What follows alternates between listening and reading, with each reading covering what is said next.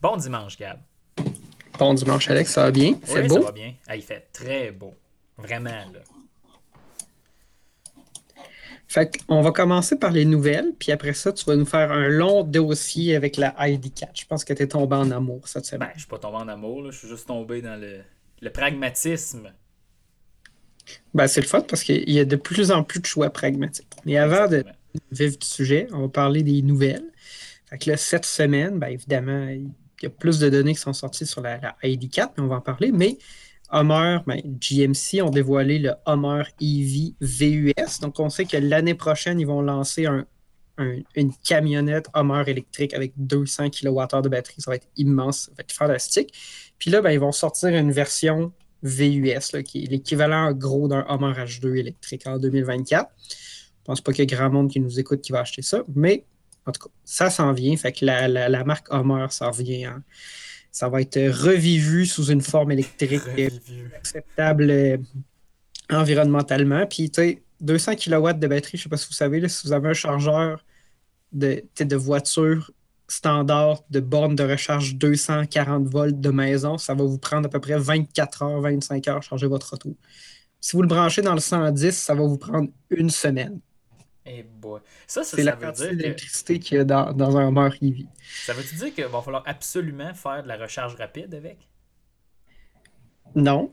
Ben, ça dépend. Si tu, Mais, si tu voyages, il va falloir que tu veux comme réellement, tu arrives au bout de ta batterie et tu veux continuer à conduire pendant plusieurs heures t'es mieux d'avoir une borne de recharge rapide parce que même sur une borne 125 kW, ça va quand même prendre plus comme une heure et demie recharger 80% de la batterie. Puis sur une borne 350 kW, ben ça va prendre une demi-heure puis ça va aller vite. Donc, ça s'en vient, mais c'est gros, puis euh, c'est ça. C'est gros. Ça va prendre du courant pour charger ça. Ça va prendre de l'argent aussi. Oui, oui, ça va coûter cher à acheter, cher à assurer. 120 000 canadiens. Oui, ça, ça, va être dispendieux. L'autre nouvelle un peu plus proche de, nous, la Outback Wilderness a été dévoilée. La Outback, là, je pense que toi et moi, on aime cette auto-là. Ben c'est comme un VUS, mais ça a l'air d'une familiale. Fait que les gens ne considèrent pas que c'est un, VUS, même si ça a déjà 20 cm de garde au sol, ce qui est plus que la majorité des VUS. C'est certainement plus que mon, mon RAV4. Il va y avoir une version plus hors route avec euh, des plaques de protection en dessous. Après ça, il y a un pouce de plus de garde au sol. Fait 9 pouces de garde au sol. Puis ils ont changé les ratios de transmission. Fait que c'est un outback. Mais en fait, il y a des gens des fois qui modifiaient leur outback pour arriver à ce résultat-là. Puis Subaru, ben, ils ont fait un peu comme quand Honda s'était mis à vendre des Civic avec un kit de jupe de, de compagnie, la Civic Reverb, si tu te rappelles. Ils ont ah juste décidé de vendre la publicité ce que les gens. Civic. Ce que les... ouais, avec Martin Matt. Ils ont juste décidé de vendre ce que les gens faisaient de leur côté, ce qui est une bonne idée. Là. Un peu comme euh, tes Chrysler, ils vont ils sortent un, un Wrangler avec un V8. Fait qu'au lieu de laisser les gens dépenser 30 000 pour mettre un V8 dans leur Wrangler. On juste décidé de vendre un Wrangler 30 000 de plus avec un V8 dedans. Puis ça, fonctionne, les gens vont en acheter. Autre nouvelle, la Toyota GR86 qui remplace la Toyota 86 qui s'appelait FRS ailleurs, qui était la FRS mais qui est le BRZ. Ça a été dévoilé, fait que 2.4 litres non turbo de 230 chevaux, mais je pense que c'est juste une évolution de la plateforme d'avant. C'est essentiellement la moto, mais un peu mis à jour avec euh, un nouveau moteur qui, a plus de couple, un peu plus puissant, mais probablement qui va révolutionner moins haut. Mais ça reste dans le même ordre d'idée. Puis je sais pas si tu t'es déjà. Ben, en fait, je sais que tu es déjà entré dans un sillon FRS. Là. Puis je moi, sais que tu étais déjà assis en arrière dans un sillon Oui, je sais, en arrière de toi dans un sillon FRS. Puis moi, avant, je pensais qu'il fallait que Toyota puis Subaru sortent une version plus de base pour que ce soit plus accessible de cette auto-là, jusqu'à temps que j'embarque dedans. J'étais assis en arrière, puis je suis pas très grand, puis j'avais juste des chaussures, puis mes souliers rentraient pas en dessous du banc, dans la mais j'étais assis en arrière, j'avais les genoux dans la face, puis toi, t'avais pas de place. clairement, c'est une auto de deux Je pense qu'il aurait juste pas dû mettre de banc en arrière. Puis là, j'entendais le différentiel, là, parce qu'il y a comme pas d'isolation pour le son. Tu entends tous les sons mécaniques qui se passent en dessous, c'est vraiment terrorisant. Puis on a fait un kilomètre, puis Ouais, du, de l'hôtel Loiselière à Lévis au Resto Délice. au resto délice, ouais, c'est littéralement un kilomètre. C'est horrible. Euh... jamais remarqué dedans. Fait que c'est ça. Si vous voulez vivre cette expérience-là, c'est disponible. Puis, euh, ben, Edmunds, là, ça fait quelques semaines, mais on avait déjà parlé, puis on voulait aller un peu plus dans le détail. Ils ont publié des tests récemment sur l'autonomie réelle des autos électriques. Fait qu'ils ont testé plein d'autos. Ils ont fait un, une. Euh, ils ont utilisé un protocole qui est un peu différent de l'EPA, qui est un. Selon eux, c'était plus euh, caractéristique. je pense qu'il y avait attention, je t'arrête ici. C'est un protocole sur la route. Parce que l'EPA, c'est sur une, un dynamomètre. Oui, c'est ça, exactement. Fait qu'ils ont testé en conditions, ce qui assume être plus réel, parce que l'EPA, il essaye de simuler des conditions réelles, mais c'est plus ou moins efficace. Puis il y a beaucoup de gens qui critiquent le fait que les tests de l'EPA, par exemple, pour les autos à essence, ils simulent une conduite en ville où tu passes énormément de temps arrêté, alors que c'est plus ou moins vrai dans la vraie vie. Puis euh, ça fait que les constructeurs, pour bien passer le test de l'EPA, pour avoir une faible consommation d'essence en ville, ils ont mis des systèmes start-stop dans les voitures que dans la réalité, si tu ne passes pas autant de temps arrêté, ça a moins d'influence positive. Il y a beaucoup de gens qui critiquent, bref, les, tests de l'EPA. Fait que là, Edmunds en a fait un en conditions réelles qui est censé être plus représentatif. Et c'est un peu surprenant. La plupart des Tesla ont performé moins bien que ce qui était prédit. Ceci étant dit, la Tesla Model 3 Long Range a quand même fait le meilleur résultat en termes de distance. C'est juste qu'en général, il performait un peu moins bien. La Porsche Taycan, je sais que Porsche est extrêmement frustré quand le PA dit que l'autonomie de la Taycan, c'est environ 325 km, mais là, ils ont dépassé le rating de l'EPA de plus de 50% Fait qu'ils ont fait 323 000. Là, ça, c'est euh, plus de. Kilomètres. Ouais, 500 quelques kilomètres. évidemment, les autres Tesla, Tesla Model S, ils ont bien performé. Le Hyundai, Kona électrique et le Niro EV aussi ont dépassé leur rating. Le Mach-E a fait très bien. Euh, puis euh, le ID4 a fait 287 000. fait que ça, ça fait à peu près 160 km dans ce coin-là. 287 000, c'est quoi? C'est quasiment 500 À peu près 460 km, puis c'est quand même, euh, mettons, 50 km de plus que, que ce qui était. 55 km de plus que ce qui était annoncé.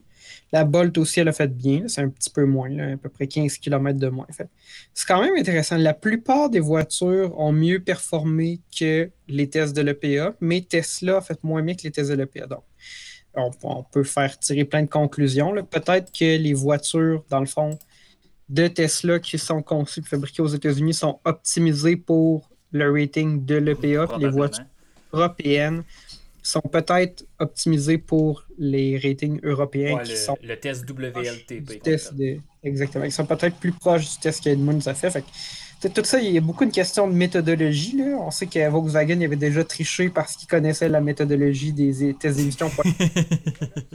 Donc, euh, c'est sûr que les constructeurs, ils construisent des voitures qui sont faites pour bien performer dans les tests d'impact tel que défini par les lois, puis bien performer dans les tests de range d'autonomie tel que défini par la loi. Fait c'est, c'est ça qui est, quand même un peu drôle. Mais bref, beaucoup de voitures qui ont fait autant proche ou sinon quand même vraiment mieux que leur autonomie annoncée. Puis ça, c'est super positif. Fait que ça fait le tour pour les nouvelles de cette semaine. Puis là, on va parler du ID4. Effectivement, le ID4. Là, je veux pas partir en peur, là, mais Hier, après, après souper, je vais sur Internet puis je me dis, ah, je vais aller voir, est-ce que le ID4, on peut le configurer maintenant? Là, j'arrive sur le site Volkswagen, nanana. Là, je fais, hein, construire ici. Je clique là-dessus, je me dis, ah, ça va être encore des niaiseries, j'aurai accès à rien. Puis là, je tombe sur le prix. Parce que c'était comme non dit au Canada. Comment ça va coûter, on le sait pas. Fait que là, j'ai eu le prix de suite, 44 995. Ça vous, dit peut-être quelque chose? Le prix maximum pour avoir accès aux rabais gouvernementaux, fédéral et provincial. Donc, avec ça, je suis parti. Je me dis, eh, hey, boy, Volkswagen, qu'est-ce qu'ils vont mettre dans la version de base? Pour avoir un prix aussi faible? Fait que là, je commence. Suivez-moi. Donc, le ID4, dans le fond, là, c'est la nouvelle, la nouvelle gamme de véhicules électriques de Volkswagen sur une toute nouvelle plateforme. Là. Pour une fois, c'est un Volkswagen qui n'est pas basé sur un Golf. C'est assez rare, là. Surprenant. C'est surprenant parce que l'entièreté de l'univers est basée sur la Golf. Mais bon. La Golf puis Touareg. puis la Fiat Panda et la Fiat 500. aussi. Effectivement.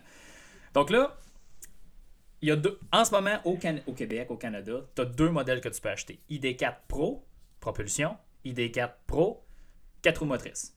Avec des moteurs électriques, mais peu importe. Fait on va se concentrer sur le modèle de base parce que je veux faire des comparaisons avec des voitures électriques de base et des voitures à essence similaires. Donc, pour commencer, ID4, c'est à plus ou moins quelques millimètres gros comme un Tiguan. Fait que là, on sait tout de suite, c'est un VUS compact. Terminé, on règle ça. Le, plus récent Tiguan, on s'entend. Parce le plus récent Tiguan, effectivement, qui est une version euh, empattement long comparativement au Tiguan européen. En tout cas, c'est compliqué. La Chine vient brouiller les cartes maintenant pour Volkswagen, mais le Tiguan nord-américain, on va dire. Donc, ID4 Pro de base, 201 chevaux, 228 livres de coupe. Ça ressemble étrangement au 2 litres TSI dans le Tiguan. 197 chevaux, 228 livres de couple. Voyez-vous? On appelle ça une sorte de transition que tu t'en rends pas compte. Puis la version 4x4 est 302 chevaux. Exactement comme le RAV4 Prime. Suivez-moi. Donc. les, chiffres sont quand même surprenants de Volkswagen. exactement la même puissance puis coupe que le 2 litres turbo, puis exactement la même performance que le RAV4 Prime dans la version 4x4. Puis les 0-100, c'est 7.5 euh, secondes puis 6.2 secondes. Pour les deux versions, là, fait que c'est correct. C'est pas euh, des affaires de Tesla, mais c'est une voiture pour tout le monde. Hein? Donc, mais les gens disent que le, les, accélérations incroyables des Tesla, là, puis là, ça va encore plus mhm. loin. Là, le modèle S peut faire le 0 en 1.99 secondes. Ils disent que c'est un, c'est un truc qui vieillit vite. C'est le fun, ben les 2, 3, 5 premières fois, mais à un moment donné, faire 0-100 km/h en 2 quelques secondes, oui, c'est excitant, mais si tu l'as fait 100 fois, ça l'est un peu moins. Surtout que tes pneus, ils mangent une méchante go. Hein. Oui, effectivement. C'est pas, euh, je veux dire, euh, il n'y a pas beaucoup de contexte où on peut faire ça légalement sur la route de toute façon. Fait que c'est ça, je continue. Donc la batterie, 82 kW, seulement 77 est utilisable. Pourquoi ils font ça? C'est pour se garder 5 kW de, tampon pour que quand la, la, batterie en vieillissant, elle va toujours garder 77 kW. Chevrolet fait ça avec la boîte. En fait, tout le monde fait ça. Presque. Juste sauf Tesla, mais tout le monde fait ça.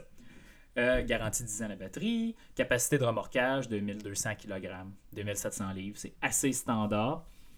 Là, moi, je continue. Je, ben là, j'ouvre la brochure. Je me dis, je vais regarder l'équipement. C'est sûr que c'est une version que tu peux pas acheter, que personne ne va se permettre. Fait que là, thermopompe. Là, je suis surpris. Ce que ça veut dire, c'est que l'hiver, l'autonomie va être presque pas affectée. Parce que la thermopompe va conditionner la batterie, conditionner l'habitacle, récupérer de l'énergie. Ça va être comme les Tesla Model 3. Bravo. Ça, c'est de base. A chauffant, ben la chauffant.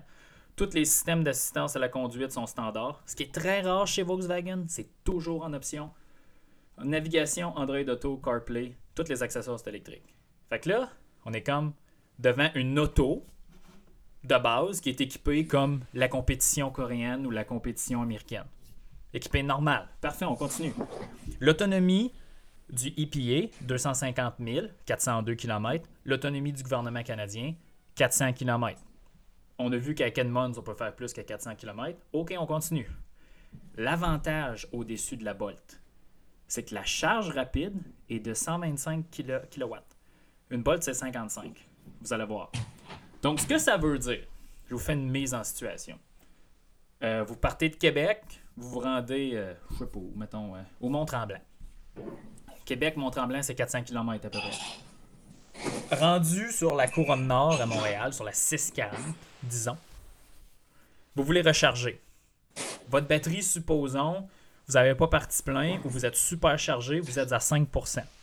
Vous voulez recharger à, une borne de recharge rapide d'Hydro-Québec, dans un Saint-Hubert, mettons à Répentigny, bon exemple, il y en a une là. Borne de recharge rapide de 350 kW. Vous vous branchez là, en 30 minutes, vous allez passer de 5% à 80%. 30 minutes, c'est le temps d'aller aux toilettes, ramasser des chips au couche-tard, peut-être même attendre en fil au Saint-Hubert Express pour euh, un spécial du chef. Et à 80, 80% euh, excusez-moi, vous êtes à 300 km d'autonomie. Il y a 112 km entre Repentigny et Mont-Tremblant.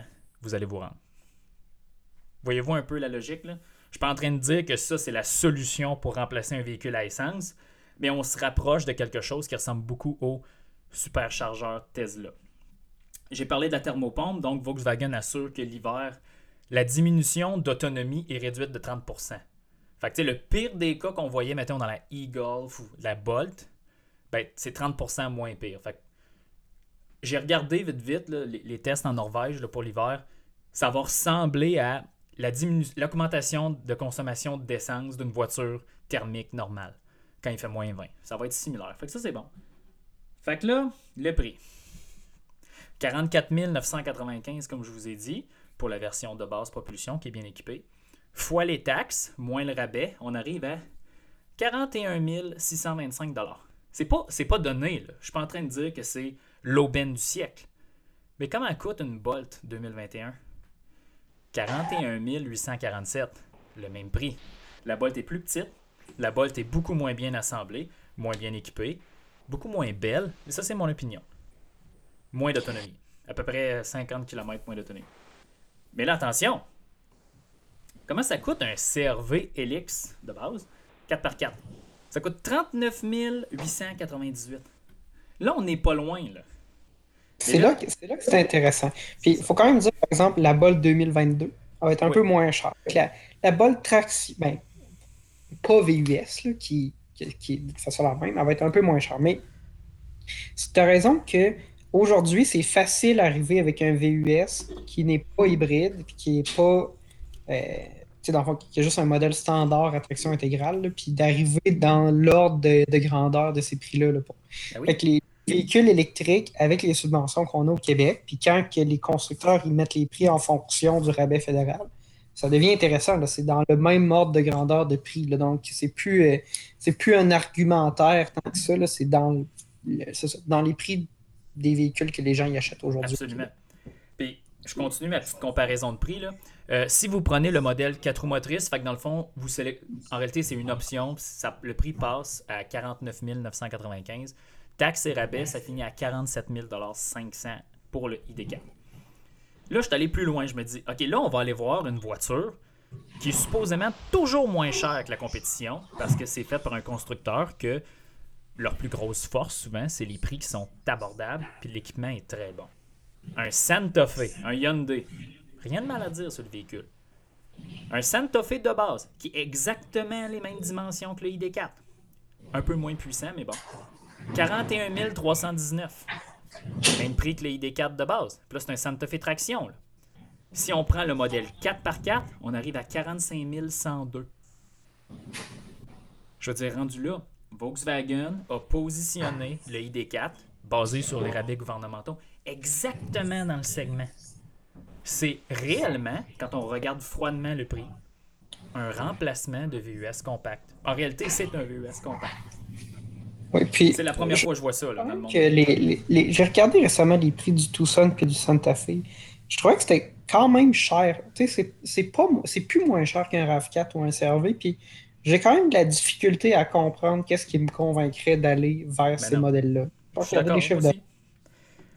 C'est euh, surtout quand tu peux avoir des modèles hybrides du CRV puis du RAV4 à des prix euh, très très raisonnables, même, même sans aller dans l'électrique, ça me surprend un peu comme, comme décision de, mise en marché. Ouais. Puis pour, pour terminer un peu mon monologue ou mon analyse du ID4, à la fin, tu sais, comment Volkswagen se rend là? à la fin, c'est le plus gros. Volkswagen, c'est le plus gros constructeur automobile au monde. Ils ont des usines partout. Ils ont une force d'assemblage et de, fabrication qui, qui se compare seulement à, Toyota, excusez-moi. Puis c'est ça. La plateforme MEB sur laquelle probablement 90% des véhicules électriques Volkswagen vont être faits, l'autre, l'autre partie des véhicules électriques vont être faits sur une plateforme sur laquelle la Porsche Taycan et la Audi, euh, GT sont dessus, le e-tron GT. Fait que la plateforme MEB, évidemment, euh, le cost cutting, qu'on dit en anglais, là, couper la scène en 12, ben, il y en a beaucoup. Les freins arrière sont à tambour. Là, vous allez me dire Ah, les freins à tambour Oui, mais attention. C'est des freins à tambour parce que le moteur électrique est à l'arrière. Puis une voiture électrique, ça freine majoritairement par le moteur électrique et les freins à l'avant. Donc là, ils se sont dit des freins à disque sous-utilisés à l'arrière, ça va être encore plus d'entretien que des freins à tambour. Fait qu'ils ont sauvé de l'argent, puis en réalité, le consommateur verra aucune différence. Puis des exemples comme ça, il y en a partout. Ça utilise les, les, mêmes boutons, les mêmes composantes que la plupart des véhicules Volkswagen. Il y, a du, y a des économies d'échelle partout sur cette plateforme-là qui fait que ces véhicules-là peuvent être vendus à le même prix que des véhicules à essence. Ouais, j'allais ajouter aussi le. Bon, c'est 50 000 le modèle euh, à traction intégrale. Je pense que c'est celui que vous devriez choisir. Puis, c'est sûr que moi, j'ai des questionnements sur la fiabilité de Volkswagen. C'est toujours possible de louer ces véhicules-là. Puis, euh, si vous louez pendant 4 ans, vous allez avoir en fait le, le, rabais total maximum du gouvernement fédéral puis du gouvernement provincial. Fait que, ça peut quand même être une option intéressante. Quoi que je regarde le prix de la location sur 4 ans à 48 mois, c'est quand même 811 par mois. C'est quand même assez dispendieux. C'est quand même assez dispendieux. Mais ça exclut peut-être le rabais, il faudrait que j'aille voir. Mais euh, j'aurais pas peur de louer cette auto-là sur 4 ans. si j'achète, j'irai encore vers la Bolt, mais pour la location, puis surtout considérant qu'on a les rabais auto, je pense que c'est ça peut être un choix vraiment intéressant. Mais tu regardes ça, on s'entend que notre notre benchmark en anglais, notre porte-étendard pour une voiture, mettons, électrique ou plus moderne, c'est le RAV4 Prime. Pour toi et moi, Gab, on est tous les deux d'accord là-dessus. On s'entend qu'un ID4 4 roues motrices, c'est le même prix qu'un RAV4 Prime avec un groupe d'équipement. On est d'accord. Oui, je suis d'accord. Moi là, on, est, on est rendu proche. Là, là on est vraiment aujourd'hui. J'achèterais, c'est ça, un RAV4 Prime de base, mais c'est ça, brouille les cartes. C'est plus vrai que c'est le, le seul choix intéressant parce que le ID4, ça devient vraiment intéressant. Puis, eh, surtout dans une famille où tu as deux voitures, tu peux, considérant que ce genre de modèle-là est sur le marché, eh, si ton budget te permet d'avoir une auto dans ces prix-là, il n'y a plus de justification pour pas qu'au moins des deux autos soient pleinement électriques, que ce soit un modèle comme ah celui-là. Imagine une famille qui a un ID4 et un RAV4 Prime. Il n'y a plus rien qui arrête ce monde-là. Là. Effectivement, ça fait quand même, euh, en tout cas, tu sais, c'est une question de budget aussi. Ben euh, ça, fait 100 000 d'auto d'encours, mais euh, c'est des autos neuves, mais c'est le fun d'avoir des options parce qu'il n'y a pas très longtemps, il n'y en avait pas de bonnes options qui ressemblaient à ce que les gens achètent dans le marché. Là, le RAV4 Prime, il y a des listes d'attente, il va sûrement en avoir pour l'ID4, mais c'est des autos que vous pouvez acheter puis à un prix qui est très raisonnable comparé à ce qui existe dans le marché pour du non-hybride, puis du. C'est ça dans, les modèles plus conventionnels. Puis tu disais euh, une liste d'attente. Bien sûr, je pense qu'il va y avoir une liste d'attente au début parce que le ID4 est seulement vendu en Ontario, en Colombie-Britannique et au Québec en 2021. Pour l'instant, ils sont tous assemblés en Allemagne, dans la même usine qu'on assemblait la Volkswagen Phaeton dans le temps. L'assemblage va probablement être excellent d'ailleurs. Euh, après ça, en 2022, l'assemblage est transféré à Chattanooga, au Tennessee, là où la Passat et l'Atlas sont assemblés en utilisant les os euh, d'une Golf de 1974. Mais peu importe.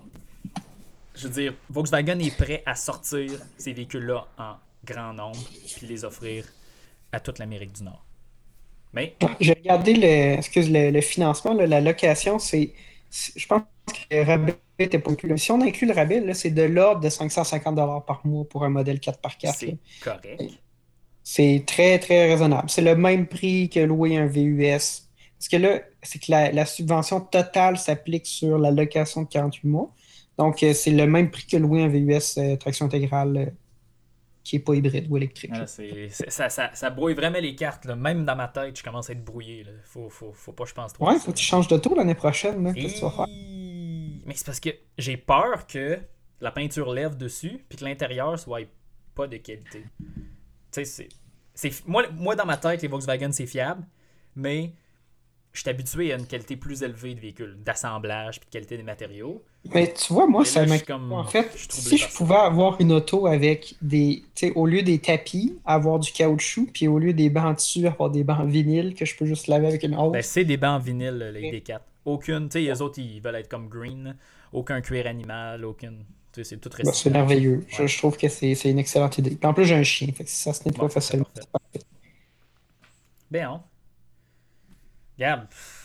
Les cartes commencent à se brouiller. Là. Je veux dire, euh, dans un an, là, ça va commencer à être dur de, de dire que la voiture à essence est encore plus ben, avantageuse. disons que pour les voitures neuves, puis le commun des mortels, qui n'est pas un représentant qui fait énormément de route, ça va être difficile de justifier au moment d'acheter une auto neuve, d'acheter une voiture qui n'est pas au moins hybride branchable.